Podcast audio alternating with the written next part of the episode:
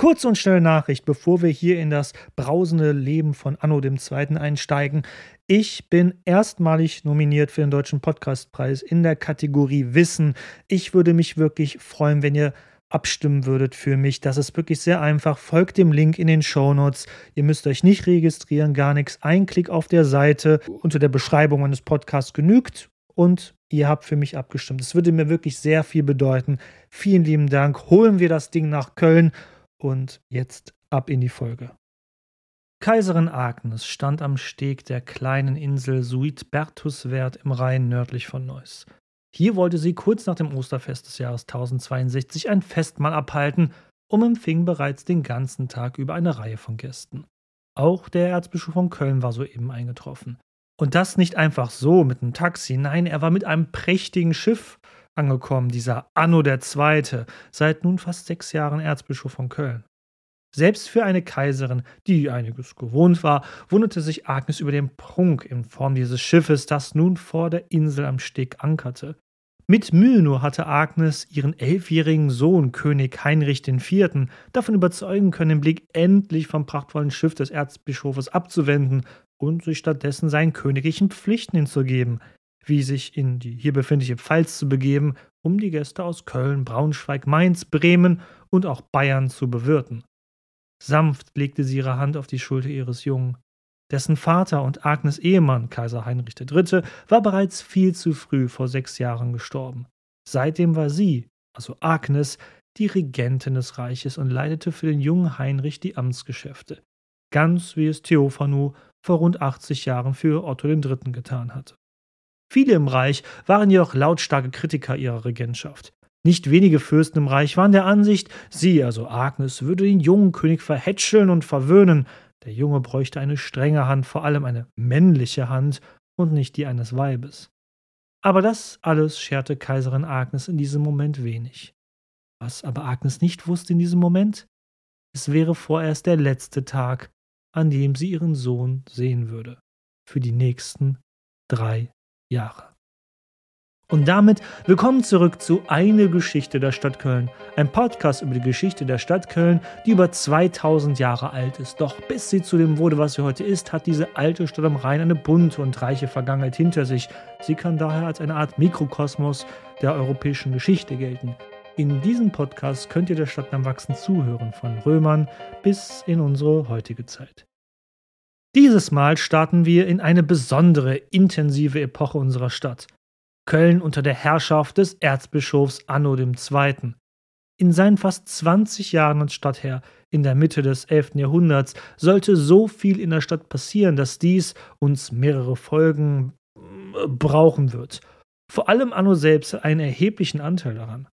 Um also gut in diese Themenreihe einzutauchen, beschäftigen wir uns doch mal mit der Biografie Annos und warum er auch weit über die Grenzen Kölns bekannt ist und in den Geschichtsbüchern landete und das mit Recht.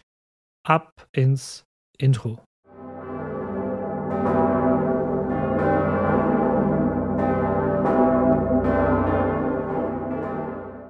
Eine kurze Sache muss ich noch korrigieren aus der vorherigen Folge. Ich hätte gesagt, also die Grabmäler von Plektrudis und Ida im Chor oder in der Drei-Konchenanlage von St. Marie im Kapitol ähm, antreffen können. Das stimmt nicht.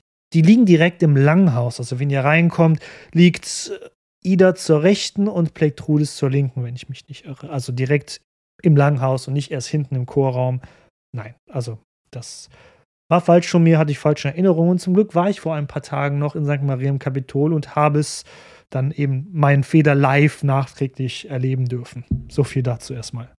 Die kleine Geschichte aus dem Intro würde ich hier jetzt gerne weiterführen oder zu Ende führen denn sie ist ideal, um euch auf die folgenden Folgen einzustimmen. Köln unter der Herrschaft des Erzbischofs Anno. Und was für ein Charakter dieser berüchtigte Erzbischof auch war. Anno II. von Köln, einer der schillerndsten und auch umstrittensten Erzbischöfe Kölns, der dennoch bis heute als Heiliger gilt. Wir befinden uns immer noch im Jahr 1062, kurz nach Ostern im April, im heutigen, heutigen Düsseldorfer Stadtteil Kaiserswerth, Damals hieß der Ort jedoch noch Suidbertuswert und war noch eine vor dem Rheinufer vorgelagerte Insel mitsamt Pfalzanlage. Genau hierhin hatten Kaiserin Agnes und ihr minderjähriger Sohn König Heinrich IV. einige Großen des Reiches zu einem Fest eingeladen. Darunter befanden sich der sächsische Graf Eckbert aus Meißen, der Herzog von Bayern namens Otto von Nordheim sowie die Erzbischöfe aus Bremen, Mainz und Köln mit Namen Adalbert, Siegfried und natürlich Anno. Während des gesamten Festmahls quengelte der elfjährige Heinrich unablässig neben seiner kaiserlichen Mutter. Mama, ich will endlich das schöne Schiff mir ansehen, mit dem der Erzbischof Anno hergekommen ist. Das lässt sich gerne einrichten, Eure Majestät, antwortete hier in unserem imaginären Reenactment der Kölner Erzbischof am Tisch umgehend. Ich wäre geehrt, wenn ich euch das Schiff persönlich zeigen könnte, Eure Majestät. Gesagt, getan. Hastig aß der kleine König sein Essen auf. Danach ging es raus aus der Pfalz, um das Schiff sich anzuschauen. Und Leute, was nun geschah, das ging in die Geschichte ein. Denn, aber hey, das, was jetzt folgte, ist gut historisch dokumentiert. Lassen wir doch mal kurz eine zeitgenössische Quelle zu sprechen kommen. Die Annalen, also Jahrbücher, die Lampert von Hersfeld, Zeitzeuge, Geschichtsschreiber und Abt des Klosters Hasungen nahe Kassel rund 15 Jahre nach den Ereignissen so um das Jahr 1078 niederschrieb. So schrieb er über Anno und den Vorfall an sich, Zitat, Leicht überredete er dazu den unbefangenen und nichts weniger als hinterlist argwöhnenden Knaben. Als dieser aber das Schiff bestiegen hatte und ihn diejenigen umringten, welche der Bischof als Genossen und Helfer für seinen Anschlag bestellt hatte, da heben sich rasch die Schiffer, Ruder mit angestrengten Kräften und treiben augenblicklich das Schiff in die Mitte des Stromes. Der König, durch diese neue Erscheinung außer Fassung gebracht, in Ungewissheit schwebend und nichts anders denken, als dass es auf seinen gewaltsamen Tod abgesehen sei, stürzte sich jählings in den Fluss, und die heftigere Strömung hätte ihn schnell verschlungen, wenn nicht Graf Eckbert ihm nachspringend den Gefährdeten mit eigener, nicht geringerer Gefahr kaum und mit Mühe dem Untergang entrissen und in das Schiff zurückgebracht hätte. Hierauf suchen sie ihn durch alle möglichen Schmeichelworte zu besänftigen und führen ihn nach Köln. Zitat Ende. Der Erzbischof von Köln und seine mächtigen Mitverschwörer hatten in der Tat gerade den König und künftigen Kaiser Heinrich IV. gekidnappt vor den Augen seiner Mutter. Kurz nach Ostern. Anno und seine Verbündeten hatten damit nicht nur das Gastrecht gebrochen, es war ein wahrer Frevel und ganz realpolitisch hatten sie dem ganzen Reich die Machtlosigkeit der Kaiserin und damit auch des jungen Königs selbst aufgezeigt. Dieser Vorgang am Osterfest des Jahres 1062 war wirklich der Hammer. Ein gesalbter König, ob jetzt Kind oder nicht, war von seinen Vasallen entführt worden. Das hatte es bis dahin noch nicht gegeben. Das war, wie gesagt, ein regelrechter Frevel. Sicherlich würden doch Anno und seine Verbündeten geschasst und verfolgt werden. Oder? Doch. Es geschah nichts. Denn Anno hatte diesen sogenannten Staatsstreich von Kaiserswerth sorgfältig geplant. Das war keine Kurzschlussreaktion an diesem Tag. Kaiserswerth? Habe ich die Insel nicht vorhin noch Suidbertuswert genannt? Richtig, denn Plektrudes, ich hoffe, ihr erinnert euch noch an sie, hatte einst diese Rheininsel angelsächsischen Mönchen geschenkt um das Jahr 700 herum. Der erste Abt des dort neu errichteten Klosters war ein angelsächsischer Missionar namens Suidbert, Wer im Rheinland wohnt, weiß, dass viele Inseln im Rhein mit dem Suffix Wert enden. Das ist Mittelhochdeutsch und bedeutet schlichtweg Insel. Also Suidbertuswert heißt eigentlich Suidbert-Insel. Mit der Zeit wurde die Insel, wohl auch aufgrund der dann hier errichteten Kaiserpfalz und dem spektakulären Raub Heinrichs IV., zu Kaiserswerth umbenannt, also Kaiserinsel. Der Kölner Erzbischof hatte alles ins Detail geplant. Aber wer war dieser Anno eigentlich? Schauen wir uns doch daher den bemerkenswerten Aufstieg dieses Mannes einmal an.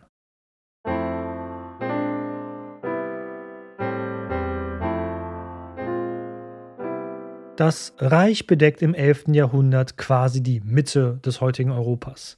Neben den heutigen Deutschland gehören weite Teile Belgiens, Frankreichs, der Niederlande, ganz Luxemburg, Burgund, Norditalien, Österreich und Böhmen zu diesem heiligen römischen Reich, wie wir es heutzutage nennen. Eine Karte davon poste ich mal auf die Homepage geschichte.köln, natürlich mit OE geschrieben und nicht mit dem Umlaut Ö. Doch Karten können täuschen. Vor allem heutige Karten, aus die, die diese Zeit beleuchten. Ein Reich ist viel mehr als nur eine Landmasse auf einer Karte mit abgesteckten Grenzen. Denn enorme Umbrüche finden statt in dieser Zeit. Die Bevölkerung Europas explodiert förmlich, nachdem es seit Jahrhunderten quasi seit der Spätantike eher Bevölkerungseinbrüche und dann Stagnation gegeben hatte. Nun wächst die Bevölkerung aber rasant an. Bessere Anbaumethoden und ein wärmeres Klima sorgen dafür und auch das Ausbleiben äußerer Invasionen durch. Ihr wisst ja, Hunnen, Ungarn, was, was hat man noch? Ja, Wikinger und so. Die bleiben aus, die finden nicht mehr statt. Viele bisherige kleine Ortschaften wachsen zu Städten heran. Die Macht der Kirche wächst durch eine weitere Zentralisierung nach Rom hin. Bald wird der Kaiser bzw. der König des Reiches den Papst nicht mal als einfache Marionette weiter behandeln können, wie in früheren Zeiten, wie zu Zeiten der Ottonen beispielsweise. Der gerade hier frisch gekidnappte König und spätere Kaiser Heinrich IV. sollte dies im Laufe seines Lebens ganz besonders erfahren. Stichwort Investiturstreit. Innerhalb der Kirche rumort es aber ebenfalls. Viele Klöster leben ein Leben in den Augen der damaligen Zeitgenossinnen und Zeitgenossen, was äh, Luxus und Reichtum ähm, entspricht, aufgrund der vielen Schenkungen, die sie erhielten und auch aufgrund der Zehnsteuer, die sie zusätzlich vor Ort von den Menschen erheben dürfen. Die Menschen dieser Zeit stößt das mehr und mehr säuerlich auf und auch andere Priester und Mönche und Nonnen die sich einem gottgefälligen Leben verschreiben wollen, finden, hm, vielleicht sollten wir das mal ein bisschen äh, überarbeiten und ähm, reformieren. Denn Priester haben weiterhin oft Frau und Kinder. Ämter wie das eines Abtes oder Bischofs werden zum Teil in höchstbietenden Adligen verkauft oder durch eine Gefälligkeit vergeben vom jeweiligen Herrscher. Und das ist auch überhaupt kein Geheimnis. Es wird auch offen verkündet und auch dargelegt in den historischen Quellen. All diese Praktiken geraten aber nun immer mehr in die Kritik. Religiöse Reformbewegungen innerhalb der Christenheit bilden sich immer stärker aus. Bischöfe in dieser Zeit sind auch nicht nur geistliche Würdenträger, das wisst ihr ja durch diesen Podcast insbesondere, sondern sind auch die obersten Beamten des Kaisers und leiten maßgeblich die Reichsgeschäfte. In dieser Zeit des Umbruchs wächst Anno auf der spätere Erzbischof von Köln. Er wird so um das Jahr 1010 in Altsteußlingen geboren. Wo das bitteschön sein soll, das musste ich auch erstmal nachschlagen. Altsteußling ist ein Dorf westlich von Ulm. Es hat auch heutzutage nur rund 400 Einwohner. Mehr Einwohner dürfte der Ort im 11. Jahrhundert sicherlich auch nicht gehabt haben. Annus Familie entstammte dem niederen Adel dort vor Ort, und diese Familie sah Anno schon früh für eine geistliche Laufbahn vor. Zwar stammte Anno aus der Schicht des Adels, aber eben nicht aus dem Hochadel wie Herzöge oder auch Grafen.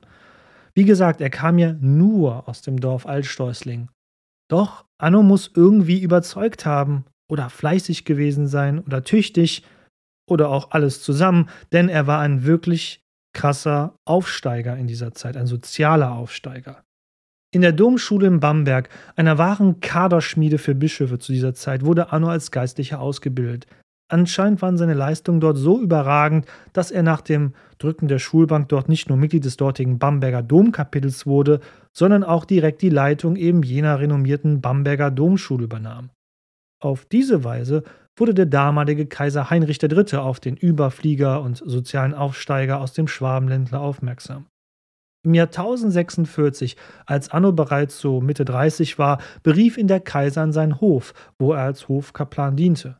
Zehn Jahre lang arbeitete Anno II. für seinen Kaiser am Hofe und hatte als Dank in der Zwischenzeit bereits das Amt eines Propstes in einem Stift in Goslar erhalten, welches Heinrich III. selbst gegründet hatte. Im Jahr 1056 starb dann, wie ihr aus der letzten Folge bereits wisst, der bisherige Kölner Erzbischof Hermann, der aus der mächtigen rheinischen Familie der Ezzonen stammte, jener Familie, die unter anderem weite Teile des Rheinlandes beherrschte und bis dahin auch durch Hermanns Episkopat Köln selbst kontrollierte. Wer der neue Erzbischof von Köln werden sollte, lag natürlich in der damaligen Zeit noch in der Hand von Kaiser Heinrich III. Mehrere Kandidaten machten ihm daher schöne Augen, doch Heinrich hatte mit seiner Wahl dann doch alle überrascht der Kaiser verkündete, dass er den nicht hochadligen Anno als neuen Erzbischof von Köln auserkoren habe. Der Kölner Klerus war außer sich vor Wut, denn sie waren hierbei deutlich übergangen worden, keiner ihrer eigenen Kandidaten war durchgesetzt worden. Der lokale rheinische Adel war auch außer sich, denn dort wurde ihnen jetzt ein, ein Fremder aus Süddeutschland vorgesetzt. Und natürlich waren auch die Ezonen etwas ähm, ange, das ist das falsche Wort, ähm, verstimmt. Und warum auch nicht? Die Ezonen waren eine hochadelige Familie mit Verbindung zur ottonischen Kaiserdynastie, die bis vor kurzem noch das Reich regiert hatte. Und jetzt folgte direkt nach einem der ihren in ihren Augen ein fremder Bauerntölpel aus dem fernen Süddeutschland auf dem Stuhl des Erzbischofs in Köln? Doch nicht nur das. Auch die Kölnerinnen und Kölner schienen fassungslos. Sie waren bisher es gewöhnt gewesen, dass ihr Stadtoberhaupt von nobler und hochadliger Abstammung war, wie eben Hermann, Heribert oder gar ein Bruno, der Bruder des Kaisers ja war. Anno würde stets in seinen fast 20 Jahren Stadtherrschaft und seinem Episkopat nicht immer die vollumfängliche Liebe seiner Mitbewohnerinnen und Mitbewohner haben, um es mal vorsichtig auszudrücken. Doch der Kaiser hatte nun so entschieden. Anno wurde als Erzbischof von Köln eingesetzt und gleichzeitig auch als Reichskanzler von Italien ernannt, wie es inzwischen Sitte war. Anno war damit schlagartig einer der mächtigsten Männer des Reiches. Und das würde er auch andere spüren lassen.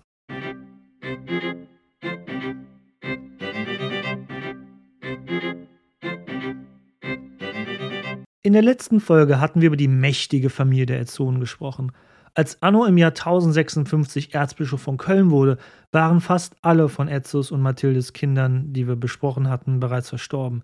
Der Tod von deren Sohn Hermann selbst hatte ja dafür gesorgt, dass nun Anno neuer Erzbischof werden konnte.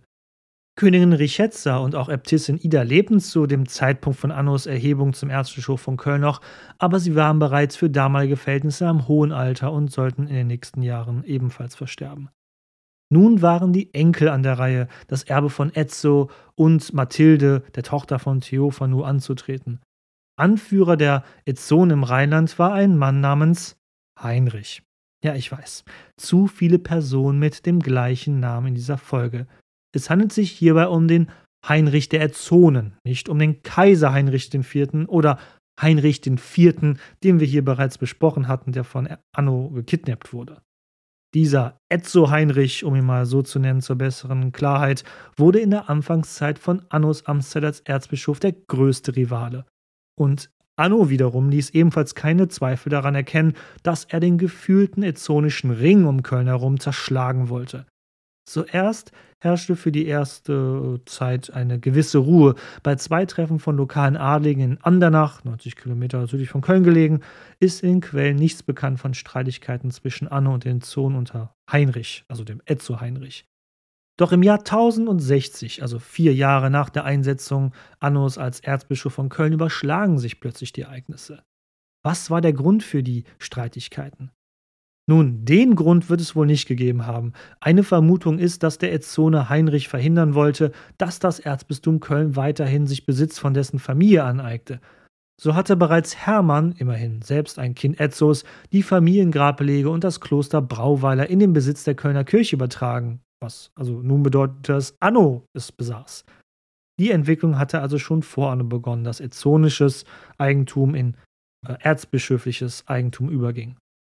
Was wirklich genau geschah in diesem Konflikt Jahr 1060 ist, ihr könnt es euch denken, nicht ganz so gut ersichtlich. Nur eine einzige Quelle berichtet wirklich äußerst ausführlich von der Auseinandersetzung. Es ist die sogenannte Vita Anonis Minor, eine Handschrift aus dem Kloster Siegburg, die das Leben von Anno beschrieb. Aber hier ist halt der Hase im Pfeffer begraben. Der Text stammt aus einer Klostergründung, die Anno selbst durchgeführt hatte. Also Ihr versteht, was ich meine. Der Inhalt dieser Lebensbeschreibung ist ganz und gar propagandistisch gefärbt und dient natürlich einzig und alleine dem Ruhme des Klosterstifters, also dem Anno. Anno ist hier natürlich dann der edle Verteidiger, der von einem herrschsüchtigen Aggressor der Ezzonen herausgefordert wurde, also dem Heinrich Ezzo. Das muss aber sicherlich nicht die ganze Wahrheit sein. Vielleicht war es ja auch umgekehrt. Vielleicht war Anno der Aggressor gewesen und der Ezzoner Heinrich hatte sich wiederum nur verteidigt. Wer weiß das schon? Trotz dieser deutlichen Parteinahme steckt aber dennoch an vielen Stellen Wahrheit in den Texten, die zu zitieren aber viel zu viel Zeit in Anspruch nehmen würde. Die Dissertation, auf der diese Podcast-Folge übrigens weitestgehend zurückgreift und die ich auch am Ende gebührend erwähnen werde, hat das Ganze in Kombination mit anderen historischen Quellen, wie dem bereits zitierten Lampert von Hersfeld, versucht aufzuschlüsseln. Und zwar ungefähr so. Sorry. Im Jahr 1060 herrscht wie gesagt Streit zwischen Anno und Pfalzgraf Heinrich aus dem Geschlecht der Etzonen. Heinrich sieht sich im Recht, Anno ebenfalls. Wie kommt man zu seinem Recht in dieser Zeit? Man zieht vor Gericht und lässt dies natürlich rechtsstaatlich klären. Nee, Quatsch. Zu der Zeit war es ein verbrieftes Recht, dass Adlige gegeneinander Privatkriege innerhalb des Reiches führen durften. Eine sogenannte Fehde. Das Fehderecht wird nicht nur vom König Kaiser toleriert, sondern ist wie gesagt ein verbrieftes Recht für den Adel. Übrigens überall und nicht nur im Heiligen Römischen Reich. Aus heutiger Sicht eigentlich echt merkwürdig. Stell euch mal vor, der äh, Bezirksbürgermeister von Ehrenfeld würde einen Krieg mit Frechen führen heutzutage. Also das wäre echt makaber. Und die äh, unsere Oberbürgermeisterin würde einfach nur zuschauen und sagen, ja, ist okay. Ja, und so ziehen beide Parteien ins Feld in eine Fehde, was aber wie gesagt ein wirklicher Privatkrieg ist. Denn Fehden sind etwas Schreckliches. In einer Fehde versuchen beide Parteien den jeweils anderen dadurch zu schaden, dessen Besitzungen zu verwüsten und deren Untertanen zu drangsalieren, um somit den Gegner zum Einlenken zu bewegen. Mit schrecklichen Folgen für die dort lebende Bevölkerung. Mord, Raub, Vergewaltigung, Plünderung und Verwüstung an den Untertanen des Gegners sind ausdrücklich erlaubt in einer Fehde. Ist ja alles der, in Anführungszeichen, mache gerade Gänsefüßchen, Besitz der gegnerischen Partei. In einer offenen Feldschlacht gegenüberstehen sich die jeweiligen Anführer einer Fehde jeweils selten. Wirklich ehrenhaft.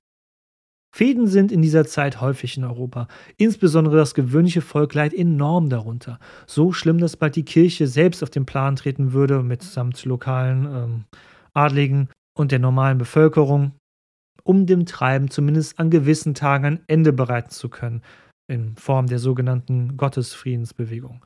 Aber dazu kommen wir vielleicht ein andermal. Ich bin mir nicht ganz sicher, ob wir das hier gebührend anführen können.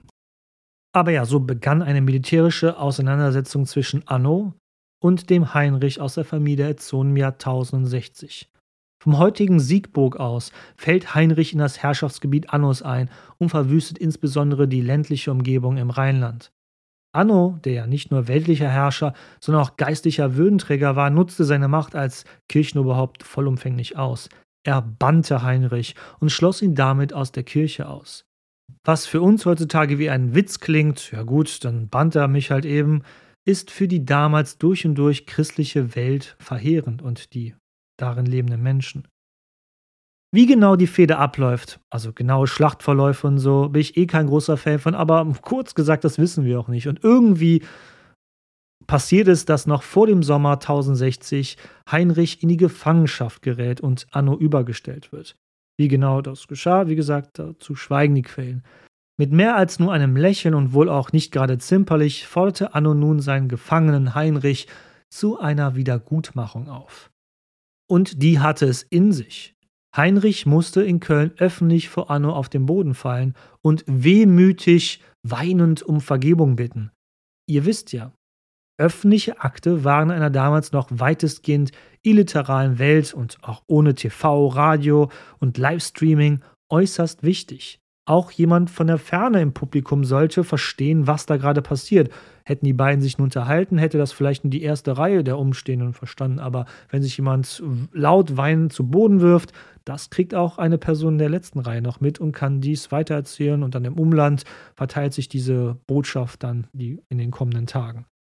Solche Akte sind ja auch heutzutage noch wichtig, wie wenn ein Politiker ein Amtseid leistet vor dem Publikum oder man bei einer Hochzeit quasi mit Händen und Füßen und äh, auch anderen Körperteilen äh, den Rechtsakt der Eheschließung bekunden muss. Erst als Heinrich wehmütig auf dem Boden lag, verzieh Anno die Verfehlungen seines Gegners und hob den Kirchenbann gegen ihn wieder auf. Er war nun wieder Teil der Christenheit, doch mit einem bloß Niederknien oder zu Boden fallen war die Sache für Anno natürlich noch nicht gegessen. Als Dank für die Lösung des Kirchenmanns musste Heinrich dem Kölner Erzbischof den Siegberg übergeben, auf dem Anno umgehend das Kloster St. Michael gründen würde, aus dem die heutige Stadt im Rhein-Siegkreis hervorging. Doch Spoiler, damit war der Konflikt zwischen Anno und den Etzonen noch nicht beendet. Fürs Erste trat Heinrich ins Kloster Gorz in Lothringen ein. Angeblich plagte ihn dort aber eine geistige Verwirrung. Doch kaum ist er dort angekommen, vermisste er wohl seine Ehefrau so sehnlich, dass Heinrich das Kloster wieder ähm, verlässt, um es mal so auszudrücken. Also, er haut ab. So kommt es zum zweiten Teil dieser Auseinandersetzung, die noch im gleichen Jahr stattfindet, also wirklich nur ein paar Wochen nach der Beendigung des äh, ersten Konflikts. Im Juli 1060 zieht Heinrich dann mit seinem Heer, also seinen Getreuen, direkt vor Kölns Stadtmauer. Doch die mächtige römische Steinmauer, die die Stadt immer noch umgab, mitsamt der gesamten Kölner Einwohnerschaft in Waffen auf ihr, lässt Heinrich einsehen, dass ein Sturm auf die Stadt, geschweige denn eine Eroberung, doch eher unmöglich ist. Heinrich zieht daraufhin ab und führt sein Heer in die Burg Kochem, südwestlich von Koblenz. Dort will er sich mit weiteren Truppen seiner restlichen Sippe vereinen, um mit größerer Schlagkraft nach Köln zurückkehren zu können. Wie gesagt, das alles geschah allein im Jahr 1060. Dann passierte jedoch etwas, worüber viele historische Quellen wie Lampert, die Vita Anonis und so weiter im Einklang sind. Während in der Burg Kochem das ezzonische Heer sich für einen erneuten Kriegszug gegen Köln vorbereitete, befiel Heinrich erneut der nicht näher in den Quellen definierte Wahnsinn. Völlig im Wahn erschlug Heinrich öffentlich seine Ehefrau Mathilde vor den versammelten Truppen mit einer Axt. Jene Ehefrau, die er angeblich so vermisst hatte, dass er ja im Sommer ein paar Wochen zuvor extra aus dem Kloster ausgebrochen war. Ich sagte ja bereits, öffentliche Taten und Handlungen waren sehr wichtig in dieser Zeit. Du konntest so viele Männer unter Waffen oder noch so viel Geld haben, aber das, was Heinrich in aller Öffentlichkeit getan hatte, das war unverzeihlich. Umgehend nahmen ihn die eigenen Gefolgsleute fest. Sie steckten ihn nun ins Kloster Echternach, wo er nie mehr von seinem Wahnsinn, was auch immer dieser Wahnsinn war, loskam und auch kurz darauf starb. So dramatisch, wie diese Fehde endete, umso vollkommener ist hierbei Annos Sieg. Heinrich als Verrückter gebrandmarkt war entmachtet. Dessen Sohn ist noch minderjährig. Natürlich sah es Anno nun als seine oberste Pflicht an, diesen jungen Erzon in seine persönliche Obhut zu nehmen. Solange Anno lebte, konnte er wie ein Vater und damit als sein Vormund über diesen jungen Erzon verfügen. Echt praktisch. Und wäre das nicht genug, war es Anno, der persönlich die Bestattung der ermordeten Ehefrau und Mutter Mathilde übernahm. All dies geschah zwei Jahre vor der Entführung eben jenes anderen königlichen Heinrichs, den wir später als Kaiser Heinrich IV. kennen würden aber vielleicht war die erzwungene Inobhutnahme des Erzonenerbes bereits eine Art Blaupause für eben jenen Raub des unmündigen Königs Heinrich IV. im Jahr 1062. Aber damit war die Macht der Zonen gebrochen, jedenfalls hier im nördlichen Rheinland um Köln herum. Die Ezzonen verschwanden in kürzester Zeit als machtpolitischer Faktor vollständig hier aus der Region. So rasant wie ihr Aufstieg um das Jahrtausend war, war bereits in der dritten Generation, ebenfalls um Köln herum, Schluss damit. Das Machtzentrum der Zonen bewegte sich nun an den südlichen, ins südliche Rheinland. Dort würden sie als Pfalzgrafen so dominant sein, dass sogar das heutige Bundesland und auch die Region dort immer noch das Wort Pfalz in sich tragen würde, also Rheinland-Pfalz oder die Pfalz. Aber hier in der Region um Köln hatten die Zonen ihre Macht verloren. Deutlich wird das auch im Jahr 1063. Da stirbt die uns bereits bekannte Königin Richetza, Tochter Etzos und Mathildes und zeitweise Königin von Polen. Sie möchte laut ihres Testaments natürlich in der Abtei Brauweiler beerdigt werden, ihrer Familiengrablege. Aber, was passiert? Sie wird in St. Maria ad Gradus beerdigt, einer Kirche, die Anno selbst gestiftet hatte in Köln. Warum tat Anno das? Wieso ließ er Richetza hier in einer Kölner Kirche beerdigen und nicht in der Abtei Brauweiler, wo die anderen Erzonen lagen. Das hatte folgenden Grund. Anno wollte damit weitere Besitzansprüche seinerseits an die ezzonische Seite durchsetzen. Ihr Testament besagte, dass derjenige vieles davon erben würde, wo Richetza auch beerdigt werden würde. Dass sich hier bei Anno durchsetzte, dass sie nicht, wie eigentlich vereinbart, also Richetza im Brauweiler, sondern in einer Besitzung Annos ihre letzte Ruhe fand, ist bemerkenswert, denn deutlicher lässt sich damit der Niedergang in der Region hier nicht besser verdeutlichen. Selbst im Tod hatten die Etzonen keine Ruhe vor Anno. Zu der Kirche St. Maria ad Gradus würde ich gerne in der nächsten Folge kommen. Aber so viel sei gesagt, der Grund, warum Richetza, wie in der letzten Folge auch angemerkt, heutzutage prominent im Kölner Dom bestattet ist, ist auf diese Vorkommnisse zurückzuführen. Und als St. Maria ad Gradus Anfang des 19. Jahrhunderts abgerissen wurde, bettete man ihre Gebeine in den benachbarten Dom um. Ich selbst habe sie eine Woche für diese Aufnahme nochmal im Dom besucht und ja auch ein kleines, schönes Kurzvideo darüber gemacht. Natürlich konnte Anno nicht alles alleine kontrollieren, was er von Erzon durch weitere erfolgreiche Territorialpolitik erhalten hatte. Geschickt band er nun den lokalen Adel und eigene Dienstmannen, sogenannte ministeriale, unfreie Dien Dienstherrenhals, ne? So kommen wir mal ein andermal, ähm, was das genau ist. Also die band er an sich und übergab ihn als Lehen Ortschaften, Rechte und ganze Territorien. Der Kölner Kirchenstaat, was man später das Kölner Erzstift nennen sollte, also die weltliche Herrschaft des Kölner Erzbistums, das nahm nun immer mehr Form an. Ah ja, lange Rede, kurzer Sinn. Die Ezzonen selbst waren mit Annus Sieg gegen den Ezzonen Heinrich als direkte, mächtige Konkurrenten der Kölner Kirche ausgeschaltet worden. Die nächsten Zeit oder fast schon fast nächsten Jahrhunderte hatte eigentlich der Kölner Erzbischof als Territorialfürst hier in der Region keinerlei Konkurrenz. Erst mit dem Aufkommen des, der Familie Dynastie von Berg sollte sich das ändern. Aber für die nächsten 100, 200 Jahre war eigentlich das Kölner Erzbistum als weltlicher Herrscher in dieser Region konkurrenzlos. Und das führte dazu, dass eben das Erzbistum Köln so mächtig werden würde, dass dessen Erzbischof als Kurfürst später ernannt werden sollte, als Mitwähler des Kaisers von nur vier, ah, sorry, sieben Wahlmännern, also drei geistlichen Wahlmännern und vier weltlichen Wahlmännern. Als 1085 auch Heinrichs Sohn stirbt, der er von Anno in seine Obhut genommen worden ist, und übrigens auch Heinrich hieß, ja, ich weiß, tolle Namen, es war wie immer beim Adel, starb damit die ezonische Linie hier rund um Köln gänzlich aus.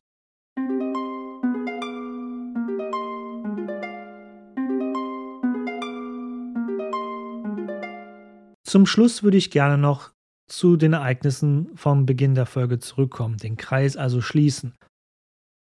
Mit der Zerschlagung der Macht der Zone im Rheinland hatte Arno die Gelegenheit gehabt, das nun größere Bild zu sehen, die Reichspolitik. Sein Gönner und Förderer, Kaiser Heinrich III., war noch im gleichen Jahr seiner Ernennung zum neuen Kölner Erzbischof im Jahr 1056 verstorben.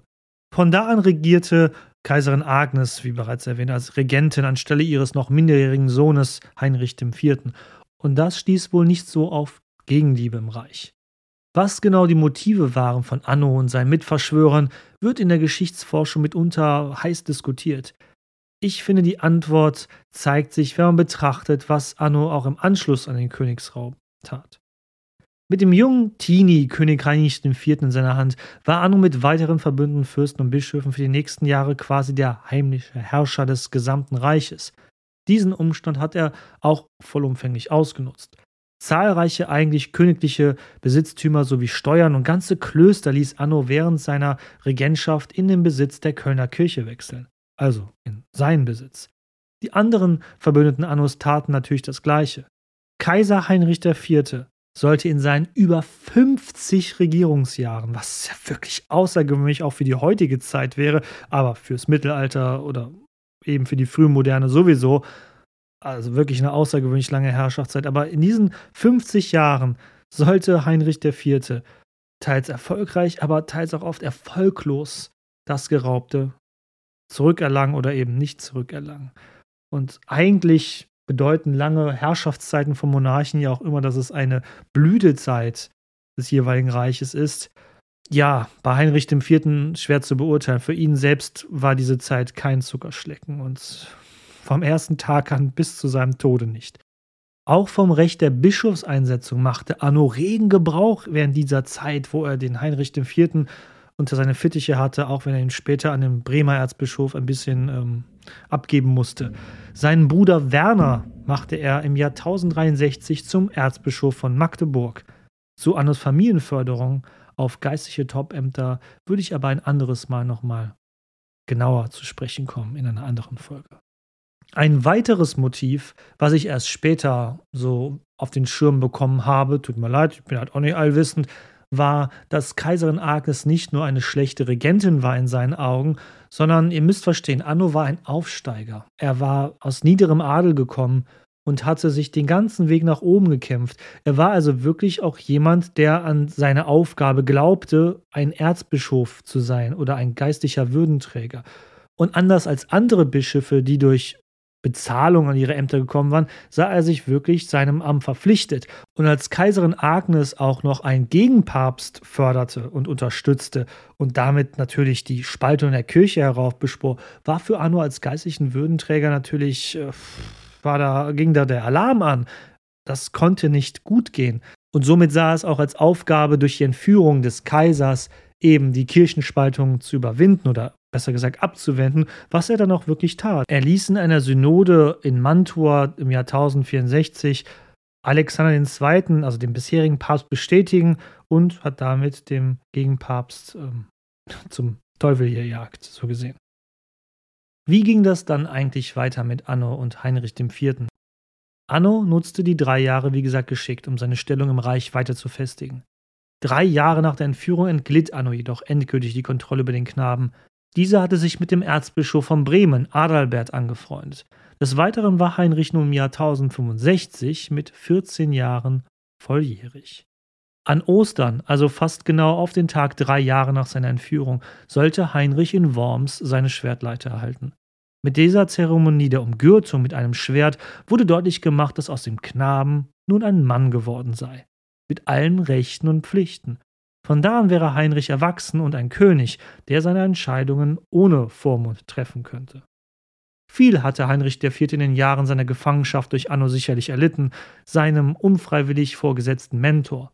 Die Gefühlslage in Heinrich, und wir wissen, wie Teenager gefühlsmäßig so drauf sind, auch aus meiner eigenen Erfahrung, ja, die Gefühlslage war sicherlich nicht so positiv in Bezug auf Anno.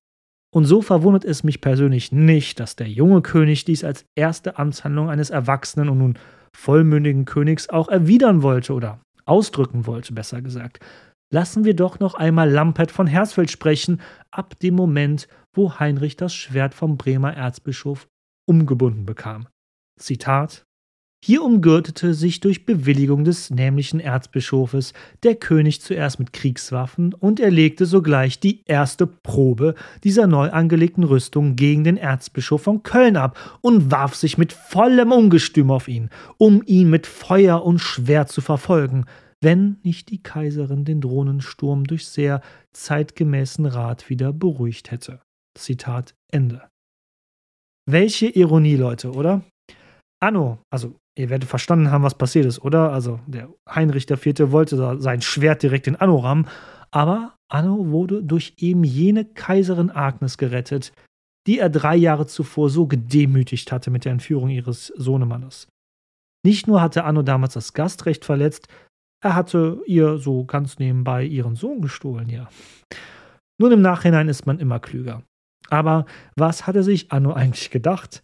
Klar, er musste bei der Zeremonie als amtierender Erzbischof von Köln bei der Schwertleite des Königs dabei sein, aber hatte er wirklich gedacht, dass der nun mündige König nicht mehr sauer auf ihn wäre?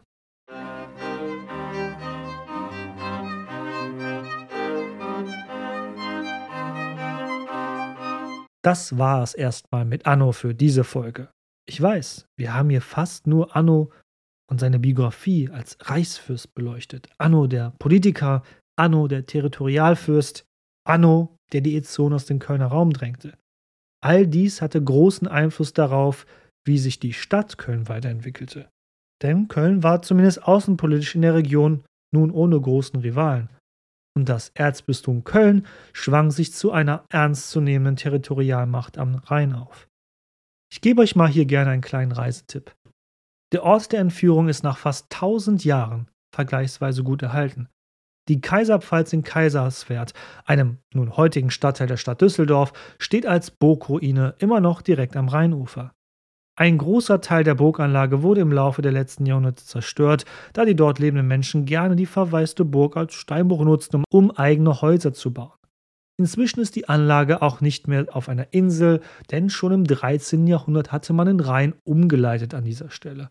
Große Zerstörung erhielt die Palastanlage durch französische Truppen dann im Jahr 1702, die 12.000 Kanonenschüsse darauf abfeuerten.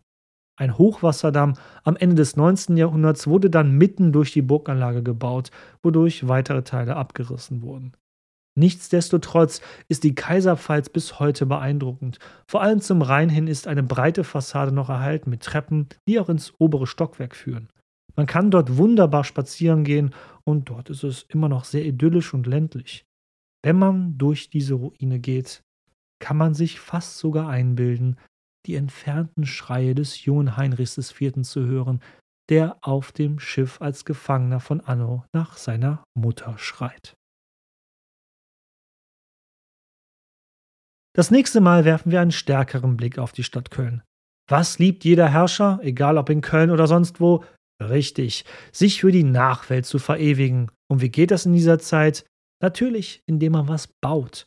Und Anno hat gebaut wie ein Verrückter. Das Geld hatte er natürlich locker sitzen, vor allem als Regent des Reiches wissen wir ja nun, dass er sicherlich das ein oder andere Goldstück oder Silberstück besser gesagt in die Tasche der Kölner Kirche hat verschwinden lassen. Ich hoffe, euch hat der Stil dieser biografischen Folge gefallen. Ich finde es auch immer wichtig, die Menschen selbst vorzustellen, die maßgeblich diese Stadt in welcher Weise auch immer geprägt haben. Und bei Anno haben wir eben das Glück, dass wir für diese Zeit vergleichsweise so viel historisches Quellmaterial haben ob dieses immer den wirklichen historischen Anno darstellt, das ist natürlich eine andere Frage. Als wissenschaftliche Quelle diente mir die Doktorarbeit von Georg Jenal, der über Anno II. promovierte. Obwohl die Doktorarbeit schon fast 50 Jahre alt ist, ist diese wissenschaftliche Arbeit mit dem schönen Titel Erzbischof Anno von Köln und sein politisches Wirken ein Beitrag zur Geschichte der Reichs- und Territorialpolitik im 11. Jahrhundert bis heute in ihrem Umfang und ihren Details äußerst bemerkenswert. Was er hierbei alles herausgearbeitet hat, sowas, liebe Leute, das findet ihr nicht auf Wikipedia. Es war auch wirklich schwer, wirklich daran zu kommen. Ich habe es mir irgendwie im Antiquariat für einen lächerlich hohen Preis liefern lassen. Allein der Konflikt zwischen Ezzone und Anno füllt, glaube ich, über 30 Seiten in seiner Doktorarbeit mit intensiven Analysen und Beschreibungen. Gerne hätte ich diesen Professor mal interviewt für meinen Podcast, denn Interviews mit Fachleuten habe ich schon lange auf meiner Bucketlist. Umso trauriger war ich, als ich erfuhr, dass Georg Jenal im Jahr 2022 im Februar verstorben ist. Die Übersetzung von Lampert von Hersfeld habe ich aus einer frei verfügbaren kostenlosen deutschen Übersetzung übernommen, die aus dem Jahr 1855 stammte. Ich muss aber gestehen, dass ich einige in meinen Augen altertümliche Wörter durch neumodischeres ersetzt habe. Letzten Endes hat der gute Lamport ja eh auf Latein geschrieben, daher kann man sich mal ruhig diese Freiheit nehmen und äh, Synonyme für gewisse Wörter verwenden. Ja, ich glaube, das wäre alles für dieses Mal. Falls noch nicht geschehen, abonniert diesen Podcast im Podcast-Player eurer Wahl. Das ist die einfachste und vor allem kostenlose Variante, diese Show zu unterstützen. Ebenfalls kostenlos, aber umso wichtiger sind Bewertungen. Bitte zieht in Betracht, falls noch nicht geschehen, eine Bewertung für diesen Podcast zu hinterlassen, wie beispielsweise in Apple Podcast oder Spotify. Es ist wirklich nur ein Tipp mit dem Finger und dauert nur eine Sekunde. Ein großer Teil meiner Freizeit fließt in die Erstellung dieses Podcasts. Da bin ich überaus dankbar für meine Patreons. Vielen lieben Dank, dass ihr mir immer 1 bis 5 Euro in den Hut werft pro Folge. Vielen Dank, das hilft mir bei der Planung dieses Podcasts ungemein. Vielen Dank diesmal an Silvia, Regina, Georg, Sabine, Alexander und Philipp für eure Trinkgelder via PayPal. Vielen lieben Dank dafür. Bedanken möchte ich mich auch schon bei den Leuten, die mich bereits tatkräftig unterstützt haben, beim Deutschen Podcastpreis ähm, Stimmen zu erhalten. Ob es die Köln History Gruppe auf Facebook ist, ob es der Förderverein Geschichte in Köln ist, wo ich Mitglied bin. Ach, und all meine Freunde und Verwandten, die mir dabei geholfen haben. Vielen lieben Dank, es bedeutet mir wirklich sehr, sehr viel. Teilweise haben auch Leute für mich geworben, was ich nur durch Zufall entdeckt habe, weil ich durch meinen Feed in Social Media gescrollt bin, die ich gar nicht kenne mit denen ich noch nie Kontakt hatte, die auch ebenfalls dafür geworben haben, für meinen Podcast zu stimmen beim Deutschen Podcastpreis. Danke. Wir hören uns dann wieder in drei Wochen. Ich freue mich sehr darauf und fehlt mich weiter. Bis dahin, Marit Jod.